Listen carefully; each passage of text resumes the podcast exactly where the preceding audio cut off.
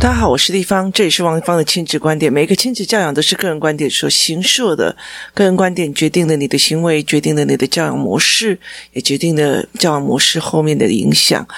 那我的亲子观点在许多收听平台都可以听得到。你有任何的疑问想跟我联系，可以到我的粉丝专业或加入王立芳亲子观点 LINE 社群哦，跟大家一起聊天哦。那有人在讲说会不会还是坏的这个教案里面有一些呃细节的概念并不是很清楚哦。那我把它脑海里面的时间成长线哦。呃，一个一个主题挑出来，我们大家来聊一聊哦。其中在会不会跟还是坏的这个里面呢，我会让孩子们去分辨哪一句话是骂，哪一句话是教哦。那很多的时候，他其实有些事情是要骂的。你怎么那么笨呐？跟哦，我教你，你也不会来这个。步骤是怎样？那其实也是在提醒家长说：“哦，原来用换这种说法会让人家听起来比较像是教，而不是叫做骂哦。”可是，其实我在看这个教案的时候，其实我在教的一件事情就是，呃，比较大的孩子在教小小孩的时候哦，用都是用骂的。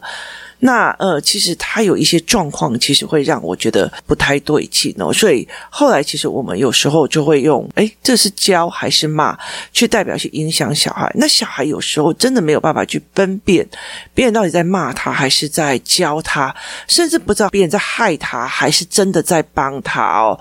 就是例如说，哦，我给你糖啊，你你妈妈真的很讨厌的，一天到晚就给你不不给你吃哦。哎，这个蛋糕很好吃，你为什么不吃？可是人家坚果过。过敏，或者是人家有哪些东西过敏哦，所以他其实是呃背后动机要很好的哦。那延伸到后面，其实我觉得还有默契的问题哦。默契的问题在于是说，例如说我的儿子在外面闯祸，那个姐姐会飙的骂的非常非常的大声，那弟弟就会闭嘴，然后开始在那边哦，对不起，对不起，对不起哦。那回来他才会问原因哦。那其实弟弟跟姐姐有时候非常清楚一件事情，有时候我在外面教小孩的时候。后他们很清楚。有时候不要在外面讲太多。例如说有一次，就是我们家就跑到文化大学去嘛。那跑去文化大学，我们就会去吃卢氏面啊。然后吃完以后就，呃再去后山要去看夜景，因为我们车子停在前山。那我们又去后山看夜景哦。那那时候其实我觉得文化大学已经变到我，其实我自己都有时候都快要认不得了。然后呢，我去的时候，后来就会到了一个地方，那小孩就说：“哦，那边有个小公园，我要进去。”完我就说走走走，然后他们就说为什么？然后我就说我说走就走。好，我每次只要讲出这句话，我女儿马上就拉着我就赶快走。好，我说走就走，然后我说不行就不行哦。我没有常常说这样子的话，可是我每次只要说这一句话，我女儿知道那一定有不方便现在说的这件事情。那呃，后来其实。一直到我回来，我想起这件事情，我就会跟他讲说。在校园里面有园的这种东西哦，你都要小心一点。例如说，小园，文化大学的小园其实是创办人的呃所谓的安置之处，就是他的灵柩安置之处哦。那呃，我之前有个学校，它有一个叫平原的，那他的那个学校，我们的创办人也是在里面，在校园里面哦。它看起来像公园，可是事实上它是一个陵寝哦。所以其实你真的不能让孩子再去哦，那里个花园哦，那里那。有个小坡，我要去那边爬，不好意思，是不行的哦。可是你叫我半夜解释给他听，在农历七月份的。半夜，然后在某某园的前面解释给他听说，哦，这个就是我们创办人的人，不好意思哈、哦，真的是我没有，所以我会当场跟他讲，我说不行就不行。那他们很清楚一件事情，我妈妈不会无理取闹，我妈妈不会无聊的去讲这一句话哦。那例如说呢，但文化大学有一个非常有名的，我们觉得不太干净的一个大楼嘛。那因为我从以前到现在我都不会进去那边，然后我现在儿子就会讲说，啊，你们最老的楼是哪一间啊？怎样有的没有。有，可是我们都不会想要去讲，然后也不会想要指。那那时候我们刚刚走过去那一大楼旁边哦，我们刚好走过去，他就是哪一个？然后我就说闭嘴，那他就马上闭嘴。我儿子小学要升四年级，他马上就闭嘴。然后呢，我女儿也马上闭嘴。然后我们就开始聊别的。等到我们回到家了，然后我才想起来的时候，我才去跟他讲：“妈妈那时候为什么要闭嘴？因为你们刚好走去那一栋大楼的旁边，你要指着他在七月半的夜晚里面指着他说，我们去看夜景哦，说哦，就是那一栋啊，那一栋就是闹鬼的嘛，这你何必呢？就是你为什么去惊扰别人呢？所以其实后来，其实我的小孩非常非常清楚，现在闭嘴。”管好你的嘴，他们很清楚的知道，这个时候最好管好他们的嘴哦，不要乱讲话，避免惹祸上身哦。这是对他们来讲很清楚的一件事情哦。那我的小孩就会很清楚知道，我妈妈不是在骂我闭嘴，她也不是在骂我嘴巴臭，她也不是在骂我乱讲话，她其实是在保护我，她是在保护我这个状况里面。所以每一个妈妈在很多的状况哦，孩子没有办法去调，所以这个老师怎么可以跟小孩讲这种话哦？那其实我觉得，你如果很拘泥在那个老师竟然跟那个小孩讲闭嘴，诶。然后我有一次记得，我们就是工作室的小孩哦，然后一群小孩，然后我负责就是押车，然后后面就一群小孩坐在了一个十人座的车子上吧。那后来我们经过一个比较呃，就是敏感的地方，那他们就说：“哦，那个地方，诶，那些人怎样？怎么会有那些照片？怎么样？”我就说：“闭嘴，全部都给我安静。”好，然后他们就闭嘴了，然后就安静的，那他们就觉得立方也怪怪的。好。那后来，其实我才会跟他讲，人家办丧事，然后你再去讲话这样子哦。对很多的事情是有尊重的，这是我在教他们的。所以后来他们很清楚一件事情哦。立方体如果当场讲闭嘴，给我安静一点，或者是给我怎么样有都没有，你就先闭嘴。为什么？为什么？你要想清楚啊！我现在就想知道，我现在就想知道。不好意思哦。不好说，好，现在就不好说。所以，其实孩子会不会知道你背后的原则原理？知道你在思维的什么？知道你在想什么？或者是他对你这个人的信任是什么？你现在就算吼了他，他很生气，就是。妈，你告诉我，你刚刚为什么这样子做决策？你为什么要对我这样子？你一定有理由的。当孩子可以讲出这件事情的时候，他就很清楚的去知道了这样的状况。可是当我们在跟别人讲说，我在教他嘞，我在教他，有多少人是用乱骂的方式在以为在教人？就是。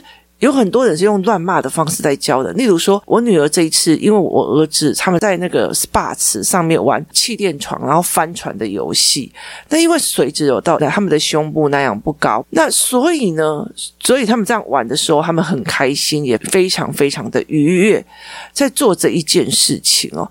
可是问题在哪里？问题在于是我女儿当场就狂骂了，可是我儿子知道说姐姐骂我是有原因的，但是我听不懂，所以他就会眼神出怨恨，所以后来到最后必须把整个浮力啊、水压啊，然后呛伤啊，然后进入肺啊，那个所有一连贯都是用所谓的影片，然后样貌，然后所有的东西拉在一起，然后包括他呛水的感觉，去让他们思维好，让他们思维完了之后。这群小孩理解了哦，那我懂了，他就会知道为什么姐姐这样骂。可是其实我有在教姐姐说，你可以不要这么凶，你真的是骂的太凶了哦，那不是教哦，就是那种做法不是教。可是因为他牵涉了其他人的生命安全哦，所以凶是必然的，因为你差一点弄死人，或者是你差一点惹出事情来，所以这是必要的。没有人哦，看到你一个人。快要卡到的那种交通平交道的时候，还是啊，小心哦，慢慢来哦。不是，你马上会快走，然后你会这样子的做法。所以是带领小孩去分辨什么样才教，什么样才是害，什么样才是骂，是非常非常重要。它其实并不像我们字面上那样子的简单，就是。它并不是像我们字面上这样非常非常的简单说，哦，说你笨蛋就是笨哦，然后说你蠢就是蠢哦，然后说你怎么样？那例如说，好的，呃，一个人要，哦，你怎么那么笨啊？这件事情都做不好哦，然后哦，你笨蛋哦，然后跟。哦，小笨蛋怎么可以这样？这是不一样，那都是笨蛋，你懂我意思吗？可是问题是不一样的。有时候那种人家在宠，哦，这是个小笨蛋，这是一个宠溺的感觉，然后是一样的感觉哦。然后，例如说我在看影片，哦，这妈宝吧，什么事情都要妈妈决定，什么事情要让妈妈决定。那我儿子小学三年级凑过来，我是妈宝，我是妈宝，我是妈宝。那妈宝这件事情到底是好还是不好哦？所以这逻辑其实。非常有趣的一件事情哦，不要一直钻研在字词上的计较。那个老师说我怎样，那个老师说我什么哦？可是你知道，很多的时候，其实人家根本就没有意思哦，就是。人家根本就没有那个意思。例如说，有些人呢，我就跟他讲说：“诶，那几个人为什么会来这里啊？没有啦，他们是来跟我请教事情，他们想要学事情，所以来跟我请教的。”他就很难过，所以我不是来请教的，我不是来学习的，我根本就不是。你地方就说我不是来学习的，我是来蹭吃蹭喝的吗？我就说。我有这样说你吗？你的小剧场可以不要想成这个样子吗？那你这样子很难让人家动辄得咎。所以，怎么去判断别人语汇里面的意思？怎么去判断东西是很重要的。好，例如说呢，三岁小孩不会借东西，我们来练习哦，我们来练习怎么借，好不好？这是教。跟你是强盗吗？你怎么可以抢人家东西？好，这是骂。好，或者是你不要管他就好。所以，其实再去分辨。你是用骂的在教，还是用真的在教步骤跟思维法？这是两样的事情哦。那如果说我是在用骂的骂小孩，去把这件事情骂到好。也并不是没有人可以学会，可是这中间付出的代价相对的比较多。我一直被我妈骂，我一直被我爸念，我一直被我什么什么讲。好，那这是中是相对你付出的代价是相对的多，所以怎么去看这件事情，其实是非常非常的有趣的。我怎么带领小孩去分辨这是骂还是坏哦？那会不会还是坏？这一个教案里面我有教说你怎么去分辨别人是骂还是坏？可是，在英国的语言里面就，我，我不是。不听话，是因为我听不懂，是一一的把所有父母会常常讲的事情，去把它脉络拉出来。例如说，这么冷了，你是要冷死哦？然后是因为天气已经很冷了，你穿这么少会容易失温。好，那因为所以讲出来，跟这么冷你还穿成这样，是不是刮死一下？好。这句话很难听，他是骂，可是背后的原因是什么？又是另外一个思维模式哦。你用骂的在教，你用骂的在表达你的关心哦。所以其实有很多的东西，其实像呃有很多的影片，我常常会带着小孩去看哦。哎，某某某，你干嘛这么早出来拔菜啊？我想要拿这个菜去卖，冷死的，冷死你是吗？冷死你就好了，是不是？回去啊，回去家里休息呀。好，那他回去了，这个人就把他的所有的菜就收割拿进来，他自己跑到菜市场去卖。冷不冷？他也冷。可是他前面在骂对方是什么原因？因为我心疼你在这么冷的天气做这样子的工作，因为我心疼你。可是那个心疼嘴巴好不好？嘴巴不好，嘴巴很坏。所以其实，在很多的过程里面，可以去思维这件事情哦。我常常跟我的孩子在讲说：你既然起心动念是好的，你为什么嘴巴要这么坏？你嘴巴要这么坏，有时候整个人，如果我今天心情不好，不想要去了解你，其实。人心还算好的，就是嘴巴硬，然后心软。我没有办法去思维这一块，我是不是我就很容易甩门就走哦？其实很多的妈妈他们在骂小孩的时候，他的心是软的，一边骂还一边收，怎么把东西弄得乱七八糟，然后一边骂一边收拾哦？他心是软的，动作是奴才的，可是嘴巴就是很坏。那让孩子去理解这件事情，一边让孩子去理解说，原来嘴巴这样坏会让人很不舒服，所以要用教的，教的是用什么样的语言去教，什么样的语言才叫做教？你不会换句话说吗？你为什么要这样讲话？好。那换句话说，你要教啊，要教到他下意识哦。像我最近在讲一个孩子哦，我就说，以前你都跟他讲说某某某，你这个怎么可以这样子哦？他就会傻在那边，然后就瞪着你，然后因为他不知道怎么反应。那例如说，你这东西怎么乱的，你弄到我了，然后他就会瞪在那里瞪着。那最近呢，他让我发现了一件非常重要的一件事情。嗯，我要上课的时候，我要做事情的时候，他忽然冲过来拿他的东西，然后就不小心回到我，哦，抱歉。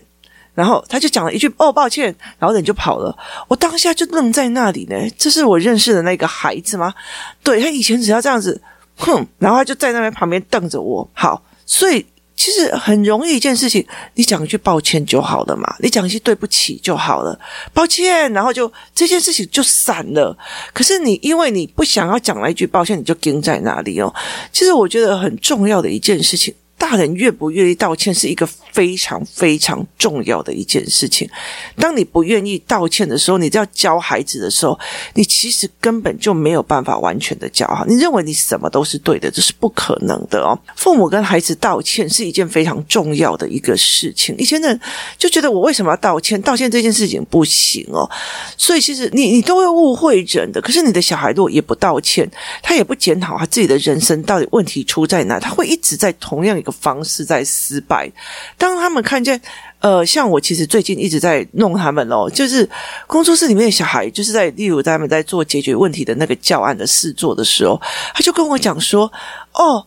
那如果遇到亲子问题找立方姨，遇到爱情找立方姨，遇到什么问题找立方姨？哎，不好意思哦，立方姨很忙哦，立方姨以后要逃得很远，不要去处理你们的爱情问题哦。他们就说我们还是会找到立方姨，但那个东西我一定要去摆脱，说我也会做错。就是立方也会做错，立方也会做错事情，立方也会思维错，立方也并不是什么都厉害的哦。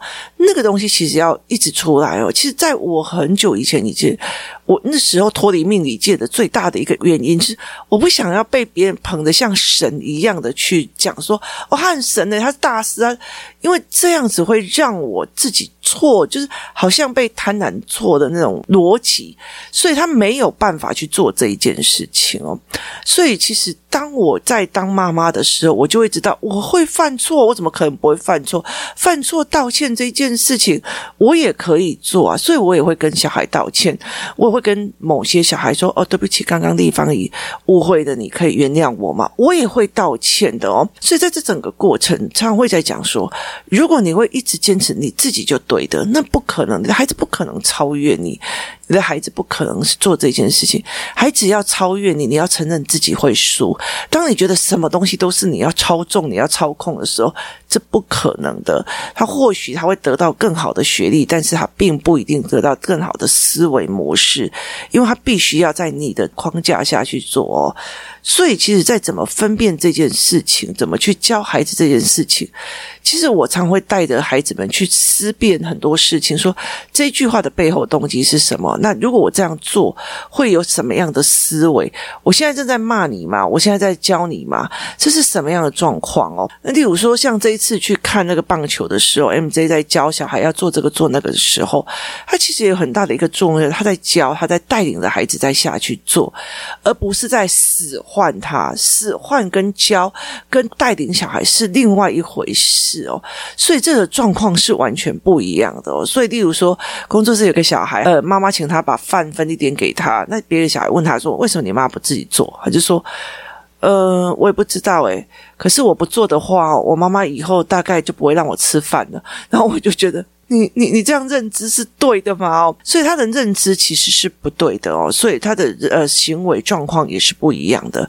怎么去陪孩子做这一块，其实是非常重要的一个逻辑跟思维哦。所以陪孩子去想说，这些哪些是骂，哪些是教，哪些东西又是口坏心怒，哪些东西其实是肠子软。可是问题在于是，我还是会引导孩子去看那个声音，那种所谓的。咒骂那种所谓包在刀子里面的关心，其实它还是会割伤人的，它还是会让人家不舒服的。我常常跟很多的爸妈在讲，你的小孩用这样的语气在跟你讲话，其实我告诉你，我们越老会越脆弱的。被在往回去的，你越来越没有感觉，好像自己体力不如前了，你会越来越觉得自己没有用，然后你就会越来越脆弱。所以其实有很多的老人家，还是很多事情想要念、想要做，他一直在证明我还行，我还有能力，是在这里寻求那那种所谓的成就感跟有能力的感觉。所以其实对很多人来讲的话，他们没有办法去思维。但是要了解一件事情，语言的伤害其实是很重的哦。语言的伤害会决定你你怎么都想，想被这种走，容易被这种想哦。其实你要很有坚定的意志哦。所以其实像父亲节，我要回去，你就不回去，应该也会被念。回去也会被干嘛？要跑一趟？为什么还要花这个钱？为什么要干嘛？然后又要回去啊？你怎么不跟你妈联络？你回去还是被骂。反正是做什么你都是会被骂，但是你还是吸那一口气，一定要回去面对哦。我希望我的孩子未来回来要找我，不用吸那一口气哦，甚至不要去哎，先念个经，让自己的心修复一下才回去哦。有多少的人，他的原生家庭是这个样子？想要面对自己的父母，其实是一件非常累的事情。每个可以登起红脸嘛，每个登起红睡啊。那其实像我爸爸很神，然后我妹妹就会觉得说。我只是去星光三月逛一下，我爸爸就开始一直狂骂说浪费钱哦。那我就想说，我赚的钱我不花，我要留给我的儿子吗？你了解的意思吗？可是我的爸爸他就是这样的思维，他想要多留一点给我们，想要多留一点这样，所以其实到最后其实他也没有得到比较好的一个东西哦。所以在很多的东西里面，有时候会觉得人的选择是一件非常有趣的事情哦。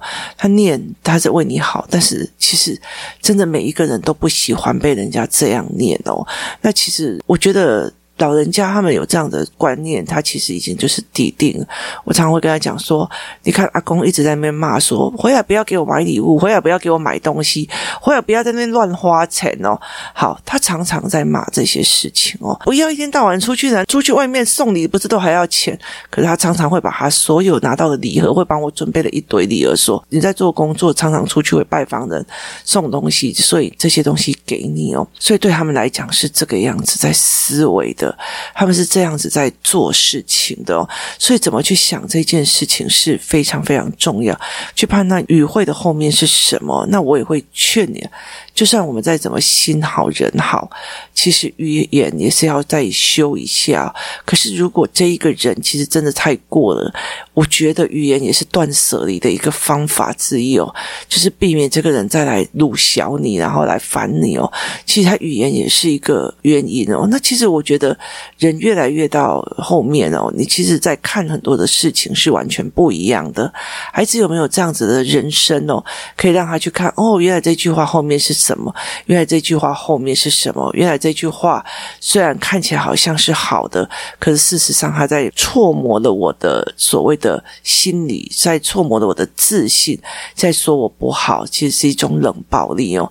去判断语言里面，然后去看看这句话到底是在骂人的，还是在帮人的？他是在救我的，还是在吼我的？那我妈妈在骂我闭嘴，那我现在就闭嘴。我会很担心我。我妈妈在叫我闭嘴，还是我想，我妈妈现在叫我闭嘴，一定是现在是非常重要的时期，别再欧北恭维哦，不可以乱讲话，不可以乱讲哦。所以我宁愿他在讲，妈妈一直在骂我，还是我妈妈一定她有背后的原因。所以其实有非常非常多次，我们去经历这件事情之后，我的孩子很清楚一件事情，在外面，我妈妈就算骂我，回来问一下，其实都一定会有背后的原因。这是多年的累积。的经验值，我们拉出来的相对的信任度哦。那如果没有一直在陪孩子做这样的信任度，去看哦，我是骂孩子还是怎么样？其实最重要一件事情，你会在亲子关系里面付出代价哦。让孩子去理解这句话后面其实是满满的关心，也让自己去思考一下，我说这句话会不会让孩子误以为我在骂他，而并不是在教他，这是一个非常重要的思维模式。身为父母，我们怎么去看我们自己的语言？怎么自己去看我们的亲子关系？跟我们思维影响了多少事情？这个是非常重要的概念。今天谢谢大家的收听，我们明天见。